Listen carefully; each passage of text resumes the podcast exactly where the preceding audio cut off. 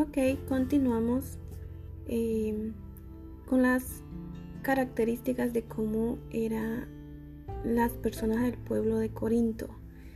Entonces nos dice que eran personas con mala salud espiritual. Trágicamente, como sucede muchas veces hoy, la iglesia de Corinto empezó a reflejar la condición de su ambiente. Considere la variedad de problemas con los que Pablo tuvo que lidiar en su primera carta a los Corintios.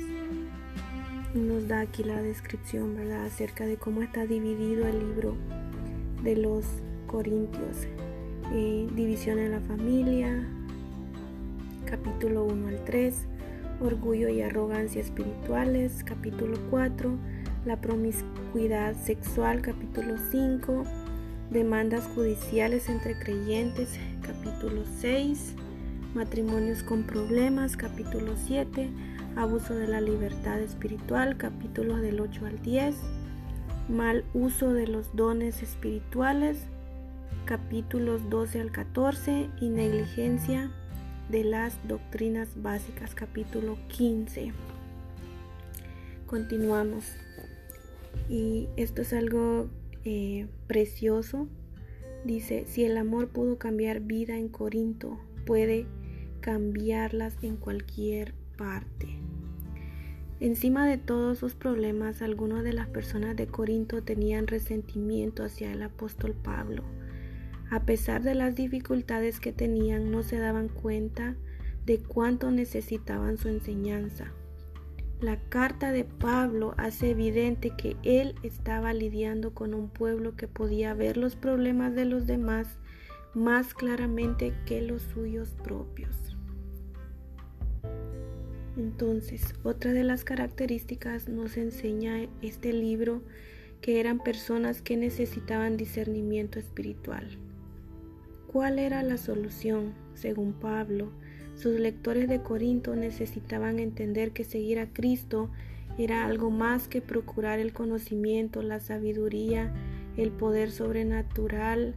Quería que ellos supieran que sus elocuentes argumentos y discursos, su, su doctrina correcta y sus expresiones de fe y ofrendas sacrificatorias en realidad iban a alejar a la gente si no descubrían de nuevo el verdadero significado del amor. Con una serie de contrastes en 1 de Corintios 13, del 1 al 3, Pablo mostró lo que sucede realmente cuando intentamos hacer cosas buenas sin amor. El discernimiento que necesitaban los corintios. Es importante para todos nosotros es posible que nosotros también hayamos amasado montañas de información acerca de la Biblia sin compartir el mensaje central. Es posible que tengamos el Espíritu dentro de nosotros sin que nos importen las personas que hay en nuestras vidas, tanto como le importan a Dios. Es posible que veamos claramente que la gente está equivocada sin darnos cuenta de que sin amor nosotros estamos, nosotros tampoco estamos bien. Tal discernimiento no es para condenarnos, si somos condenados es por nuestro propio egoísmo.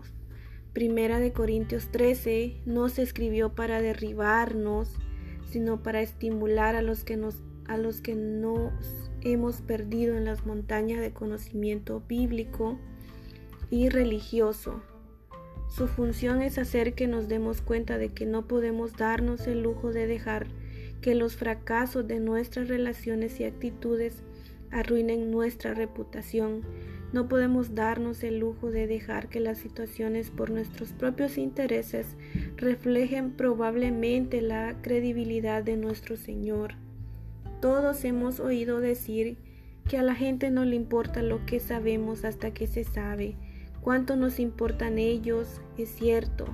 No es probable que los demás crean en nuestros valores a menos que vean que estamos tan preocupados por ellos como por nosotros mismos.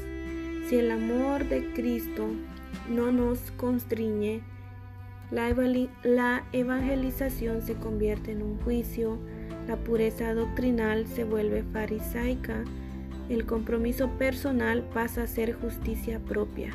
La adoración se vuelve rutinaria y negligente. El estudio bíblico es intelectualismo orgulloso. El servicio a los demás es una pesada obligación. Continuamos. Siguiente característica, dice, de las personas de Corinto. Eran personas que necesitaban renovación espiritual. Si las verdades de Primera de Corintios 13 nos muestran nuestra pobreza espiritual, es para que podamos ser ricos en solicitud por aquellos que nos rodean. Si las palabras de Pablo nos muestran que, que estamos muy llenos de nosotros mismos, es para que el Señor pueda vaciarnos de aquello que nos está arruinando. Si este pasaje arroja luz sobre nosotros es para que examinemos nuestras vidas y sigamos a Cristo más de cerca. Sin embargo, lo que hemos de tener en cuenta cuando leamos las páginas siguientes es que Dios no solo nos llama a un terreno más elevado, sino que ofrece cambiarnos de adentro hacia afuera. No solo nos ofrece una norma de vida más alta, sino que ofrece exaltarnos por encima de nuestra forma natural y hacer una obra en nosotros que nunca hubiéramos podido hacer solo. El desafío que tenemos por delante es someternos al Señor y a su verdad para que Él produzca en nosotros el verdadero amor descrito por Pablo en Primera de Corintios 13.